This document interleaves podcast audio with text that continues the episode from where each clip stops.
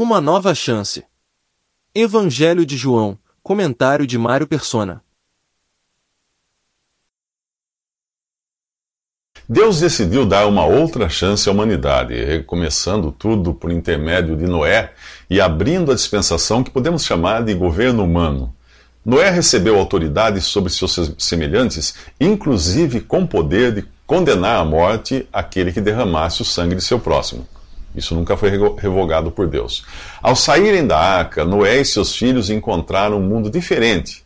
A expectativa de vida, que em poucas gerações cairia para os 120 anos, continuaria a cair até atingir a média de 30 anos. Foi só no começo do século XX que a medicina reverteu essa tendência e hoje a média gira em torno dos 70 anos, quase 900 anos menos do que a idade de Matusalém, que era avô de Noé. Nesse novo mundo, Deus deu a carne como alimento e os animais passaram a temer e fugir dos homens, o que não acontecia antes do dilúvio. Tudo ia bem até Noé, o primeiro governador desses novos tempos, sucumbir à embriaguez e cair em desgraça. Como sempre acontece nas dispensações, tudo começa bem e acaba mal. Os descendentes de Noé cuidaram disso no capítulo 11 de Gênesis. Ali nós os encontramos pretensiosos e declarando-se donos do mundo. Eles dizem: Vamos construir uma cidade com uma torre que alcance os céus. Assim nosso nome será famoso e não seremos espalhados pela terra. Porém, Deus, falando na, na, na, primeira pessoa do plural aqui, por ser uma ação do, do Pai, do Filho e do Espírito Santo, declara isso. Eles são um só povo e falam uma só língua e começaram a construir isso. Em breve, nada poderá impedir o que planejam fazer. Venham, desçamos e confundamos a língua que falam, para que não entendam mais uns aos outros. O relato bíblico continua dizendo que o Senhor os dispersou dali por toda a terra e pararam de construir a cidade. Por isso foi chamada Babel, que significa confusão, porque ali o Senhor confundiu a língua de todo mundo. O homem havia falhado na inocência, na consciência e no governo humano. Deus agora chamaria um, uh, um povo para fora de, da idolatria, na verdade, começando por um homem apenas, e lhe daria uma promessa. Abrão, nome que significa pai exaltado, mais tarde seria chamado de Abraão, ou pai de uma multidão. Deus prometia a ele uma terra, Canaã, e uma posteridade, porém não sem sacrifício. Prefigurando o que o próprio Deus faria séculos mais tarde com seu filho, Abraão recebeu a ordem de sacrificar Isaac, seu filho, em um holocausto a Deus. Aquilo tinha por objetivo provar a fé de Abraão, de que Deus traria seu filho de volta da morte. Uma vez satisfeito, Deus interrompeu o sacrifício e entregou um carneiro para ser morto em lugar de Isaac, filho de Abraão. Anos mais tarde, o sacrifício do Filho de Deus não seria interrompido. O Cordeiro de Deus teria mesmo de morrer. Nos próximos três minutos, Deus dá uma chance a um povo teimoso e obstinado, Israel. Depois de pecarem e perderem a sua inocência, Adão e Eva viram Deus sacrificar um animal e fazer vestimentas de peles para eles. O sangue de um animal inocente derramado em prol do pecador permitia que Deus continuasse agindo em graça para com o homem. Abel mostrou ter consciência disso, pois também fez um sacrifício de sangue que foi aceito por Deus na dispensação da consciência. Noé deu início à terceira dispensação do governo humano, derramando sangue no sacrifício de animais e aves que ele levara na arca para esse fim. A promessa dada a, Abraão em sua dispensação uh, também estava associada a um sacrifício do próprio filho do patriarca, substituído na, na última hora por um carneiro a graça de Deus permaneceria disponível ao homem sempre à sombra do sangue de animais inocentes sacrificados em lugar do pecador. Nós encontramos agora os descendentes de Abraão como escravos no Egito e chamados de Israel. Esse foi o nome que Deus deu a Jacó, neto de Abraão, para que fosse o patriarca de um povo ao qual foi dada a lei. A dispensação da lei inicia com o sangue de animais sacrificados nas casas dos israelitas no Egito, para protegê-los do juízo que cairia sobre os primogênitos daquela terra. Deus testava o homem para ver se ele seria capaz de viver pelos padrões divinos. A verdade é que a lei nunca foi obedecida por homem algum, exceto Jesus. A razão é simples. Quem transgredisse qualquer mandamento seria culpado de toda a lei. E um dos mandamentos simplesmente proibia o homem de cobiçar. Experimente parar de pensar em pecar e você acabará pecando em pensamento. Antes da formação da igreja, nunca um povo havia sido tão privilegiado como foi Israel. E nunca antes o homem tinha afrontado a Deus da maneira que esse mesmo povo afrontou ao condenar o seu Messias à morte. A dispensação da lei continuou até Jesus pagar pela transgressão da mesma lei, não por ele, mas pela nação de Israel. No capítulo 11 do Evangelho de João, isso foi profetizado por Caifás, o sumo sacerdote, que, que disse assim: É melhor que morra um homem pelo povo e que não pereça toda a nação. João continua explicando que ele não disse isso de si mesmo, mas sendo sumo sacerdote naquele ano, profetizou que Jesus morreria pela nação judaica e não somente por aquela nação, mas também pelos filhos de Deus que estão espalhados para reuni-los em um corpo.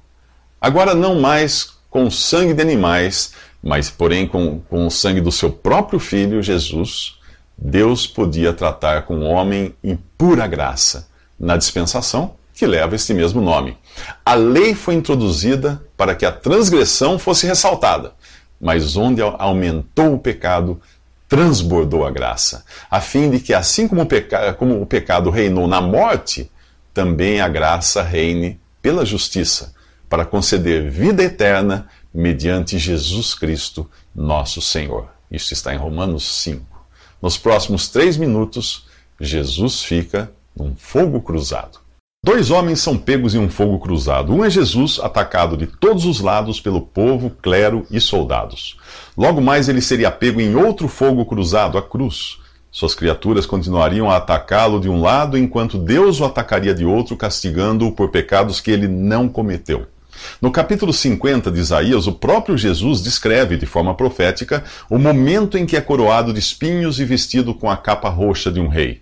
Ofereci minhas costas para aqueles que me batiam, o meu rosto para aqueles que arrancavam minha barba. Não escondi a face da zombaria e da cuspida.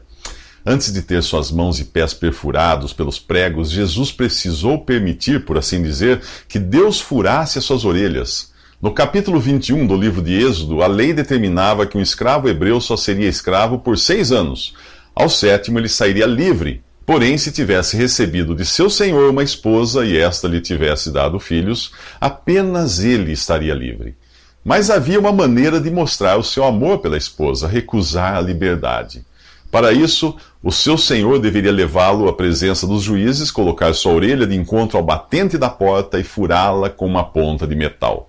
A madeira do batente ficaria marcada e a orelha do escravo perfurada. Para sempre ele levaria em seu corpo a marca de seu amor pela mulher. No Salmo 40, Jesus profeticamente fala ao Pai: Sacrifício e oferta não quiseste, as minhas orelhas furaste. Por amor de sua noiva, a igreja, Cristo se fez servo e se dispôs a morrer. No mesmo salmo ele continua: Tenho grande alegria em fazer a tua vontade, ó meu Deus. Por isso, nesse evangelho, nós vemos um Jesus sereno, tranquilo, em meio a chibatadas, socos e cuspidas. Ele sabe que é a vontade do Pai que ele dê sua vida como sacrifício em lugar do pecador. Pilatos, porém, está atribulado. Três vezes ele disse não ver crime algum em Jesus e tentou fazer os judeus mudarem de ideia. A sua esposa o alertou para não se envolver com aquele justo, pois tiveram um sonho ruim. O terror de Pilatos aumenta quando os judeus dizem que Jesus declarou ser filho de Deus. De onde você vem? pergunta Pilatos a Jesus. Sem resposta. O orgulho de Pilatos lhe sobe a cabeça. Não sabe que eu tenho autoridade para libertá-lo e para crucificá-lo? Agora Jesus responde: Não terias nenhuma autoridade sobre mim se esta não te fosse dada de cima. Pilatos está apavorado. Porém, o brado dos judeus é decisivo. Se deixares esse homem livre, não és amigo de César. Pilatos não pretende correr o risco de perder essa amizade, por mais que a consciência lhe diga para fazer o contrário nos próximos três minutos, é a minha vez de perguntar: qual é o seu César? Pilatos já se decidiu. Não pretende trocar a amizade passageira de César pela companhia eterna de Jesus. Os judeus gritam histéricos: Crucifica-o! Crucifica-o! Já decididos de que lado preferem ficar. Quando Pilatos pergunta: Devo crucificar o rei de vocês? A resposta unânime dos sacerdotes é: Não temos rei senão César. Eles trocam o Messias que aguardavam há séculos pelo ditador romano. Muitos deles estariam vivos trinta e poucos anos mais tarde, quando os romanos destruíssem Jerusalém. O templo, revestido por dentro de madeira e ouro, seria incendiado e depois desmontado pedra por pedra, para os romanos rasparem o ouro derretido. Jesus avisou: não ficará pedra sobre pedra. Ao rejeitarem o seu Messias e Rei, em troca da ilusão de grandeza e glória que o Império Romano imprimia na mente dos povos conquistados, os judeus perderam tudo, absolutamente tudo. E você? Qual é o seu César? Hoje a Europa, o antigo Império Romano que retorna da, das cinzas, espera por um líder que restaure suas esperanças de grandeza e glória. Ele virá, a Bíblia diz, mas não é por ele que eu espero. E você? A esperança do cristão é clara. Ele aguarda por seu Senhor e não pela chegada do anticristo, da tribulação ou de catástrofes globais. As últimas palavras de Jesus em Apocalipse são: Venho em breve. A resposta do que, dos que são seus é: Amém. Vem, Senhor Jesus. Nos seus dias, o apóstolo Paulo já esperava o Senhor vir arrebatar sua igreja. Ele se inclui nesse evento ao dizer: Nós, os que ficarmos vivos, seremos arrebatados com eles nas nuvens para o encontro com o Senhor nos ares. Quanto tempo falta para isso? A carta aos Hebreus responde: breve, muito breve, um poucochinho de tempo. No grego, a palavra micron aparece com o sentido de um átimo, muito pouco. Pelo menos é como irá aparecer para aqueles que estiverem com Cristo. A espera terá sido desprezível diante da visão daquele para quem e por meio de quem todas as coisas existem.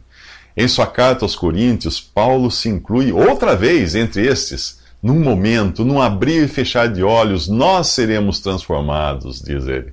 Ele não teria dito nós se esperasse que o evangelho do reino fosse pregado em todo o mundo, que chegasse a grande tribulação, como nunca houve desde o princípio do mundo, e que o anticristo se manifestasse. Ele disse nós, porque ser arrebatado para estar com Jesus era o primeiro evento em sua lista de coisas a se cumprirem. E você, está esperando o quê? Sua agenda é a Bíblia, o calendário asteca ou o Nostradamus? O seu bilhete de embarque está marcado para daqui a um piscar de olhos, ou um ano, ou uma década. Você será surpreendido como por um ladrão à noite que vem para estragar a festa, ou estará aguardando pelo noivo como faz a noiva e com a expectativa de uma noiva? Nos próximos três minutos, Jesus é fichado em grego, latim e hebraico.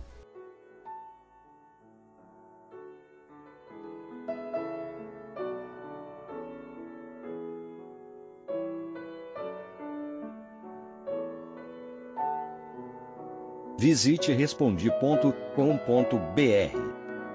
Visite também 3minutos.net.